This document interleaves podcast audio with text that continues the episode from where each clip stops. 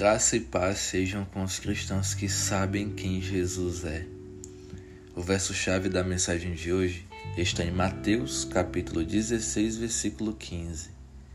E vocês, perguntou ele, quem vocês dizem que eu sou? Jesus perguntou aos discípulos o que eles diziam que ele era. E Pedro foi graciado por Deus que lhe revelou Tu és o Cristo, o Filho do Deus vivo. Mateus 16, 16. Jesus é o Cristo. Deus falou: Este é o meu filho amado. Portanto, ele é o filho do homem com H maiúsculo. Ele também é o Verbo, por quem, por intermédio, tudo veio a existir, a quem tudo pertence, a quem tudo governa e quem sobre tudo tem o controle. Em Colossenses está escrito sobre Jesus: Ele é a imagem do Deus invisível, o primogênito sobre toda a criação, pois nele foram criadas todas as coisas nos céus e na terra, as visíveis e as invisíveis, sejam tronos, sejam soberanias, poderes ou autoridades. Todas as coisas foram criadas por ele e para ele ele é antes de todas as coisas e nele tudo subsiste. Ele é a cabeça do corpo que é a igreja. É o princípio e o primogênito dentre, dentre os mortos, para quem tudo tenha a supremacia. Pois foi do agrado de Deus que nele habitasse toda a plenitude e por meio dele reconciliasse consigo todas as coisas, tanto as que estão na terra quanto as que estão nos céus estabelecendo a paz pelo seu sangue derramado na cruz. Colossenses capítulo 1, versículos 15 a 20. Ele é o caminho por quem o homem pode se achegar a Deus e receber o perdão pelos pecados. Ele é o Cordeiro de Deus que tira o pecado do mundo, como exclamou João Batista. Ele é a verdade, puramente a verdade. Tudo o que ele disse e o que está escrito sobre ele, sobre o homem, sobre Deus e a humanidade em todas as áreas e aspectos é verdade. Ele é a vida, ele é o pão da vida, ele é a fonte da água da vida. Ele nos alimenta e mata a nossa sede espiritual. Ele nos deu vida e conserva a nossa vida por meio do seu sangue e do seu corpo. Sem ele não há vida. Ele é o soberano e exaltado Rei dos Reis e Senhor dos Senhores. Ele é o mais lindo, seus olhos são como fogo, a sua glória nos faz prostrar os joelhos e o seu amor nos constrange, porque não o merecemos. Ele é o Salvador da nossa vida e igualmente comprador dela.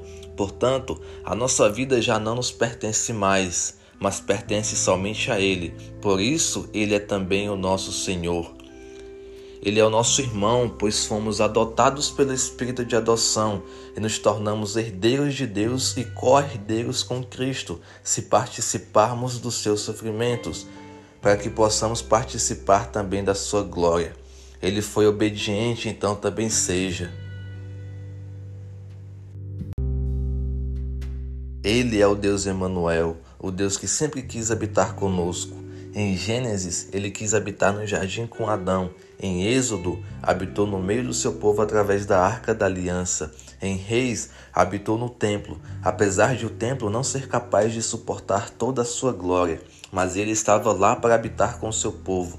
Até que nos evangelhos, ele se fez homem para viver no meio de nós e morrer por nós, para deixar a promessa da nova Jerusalém, que um dia descerá em glória dos céus e se instalará nessa terra, para que para sempre seja ele chamado Emanuel, o Deus que habita conosco. O que mais podemos falar de Jesus? Muito mais, com certeza.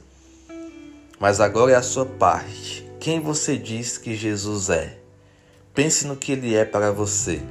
E se quiser me escrever, será um prazer ler. Oração. Jesus, meu amado pastor, eu não serei capaz de, com palavras, descrever a plenitude de quem o Senhor é. Eu não escrevi nem um por cento sobre a sua divindade e humanidade. Por isso, eu peço que nos revele, seja através das Escrituras ou experiências pessoais, quem o Senhor é, todos os dias de nossas vidas.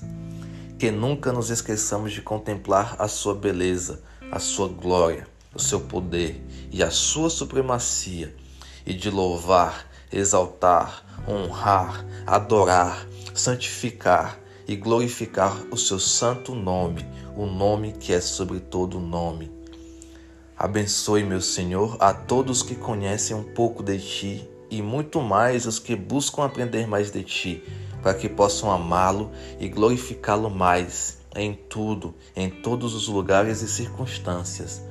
Amém? Eu queria deixar aqui um versículo que eu, que eu gosto muito e, e me, me veio à memória fazendo esse devocional. Está em 1 Coríntios capítulo 13, versículo 12. Agora, pois, vemos apenas um reflexo obscuro, como em espelho, mas então veremos face a face. Agora conheço em parte, então conhecerei plenamente da mesma forma com que sou plenamente conhecido. Fiquem com Deus.